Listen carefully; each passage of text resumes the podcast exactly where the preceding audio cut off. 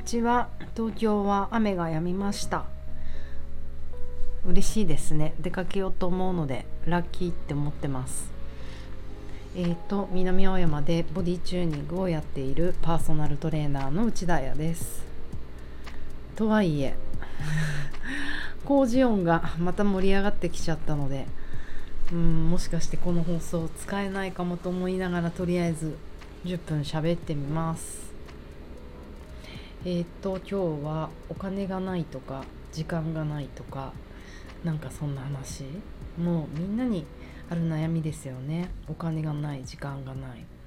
そういう 時あります。まあ今もお金ないし。でまあ私がねそういうことを耳にする時ってやっぱりこのトレーニングにまつわる感じになってきちゃうんですけどお金がないからトレーニングできない。時間ないからトレーニングできない。空間ないから時間できない。しょうがないよね。あのー、じゃあどうしたらいいか。ホリエモンだったら「うっせえそんなのお前のせいだ。人のせいにすんじゃねえよ」って言いそう。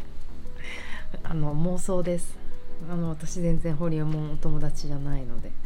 なんかでも言いそうじゃない？嫌いじゃないです。あの私の代わりに言ってください。いやなんかこんなにね時代がちょっと緩めの方向に来てるのに彼って一貫してこのマッチョなこと言ってるの姿勢はかっこいいなって思います。あれはあれでいい。かっこいい。じゃあ私の立場だったら何が言えるかなと思うんですけどあのお金がなくて時間がなくてそういう時はやることを減らすといいと思う。なんかやることがいっぱいあるから行かなきゃいけないところがあるからねお金使っちゃうし買い物しちゃうしあのまあまあ行動すればするほど時間を奪われますよね。だからあの本当やることを減らしていいと思うんですよ。でその一つがトレーニングなんじゃないかなって。ボディ中 やんなくていいと思う。なんかこういうこと言うとすごい突き放した言い方かもしれないけどそういう状態の時はやっぱりね余裕がないそれどころじゃないんですよ体も心も。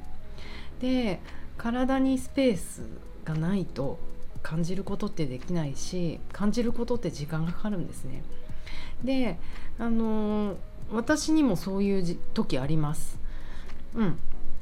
それどころじゃない時ってやっぱ人生の緊急事態の時とかってあるじゃないですか。でそれもやっぱりね認めないでいろんなことに手を出すあれやったりこれやったりそれやったりどこ行ったり誰に会ったり やっぱりそれって本当にどんどん エネルギーを消耗していくから時間もエネあ時間も空間もあれなんだっけ？時間空間お金もエネルギーなんですよ。やっぱりエネルギーその共通点って何かっていうと限りがある資源である、うん、で私たちの健康もエネルギーじゃないですか。だからそのエネルギーのね枯渇を止めてあげるって大事だと思う。トレーニングしなきゃなんかしなきゃって思ってざわざわするならば素敵な落ち着くカフェに行ってゆっくりコーヒーを1時間飲む。トレーニングよりお金かからなくってあの時間に余裕が生まれてそこでまた考え方が変わってくる考え方っていうかねその前に感じ方ですよね。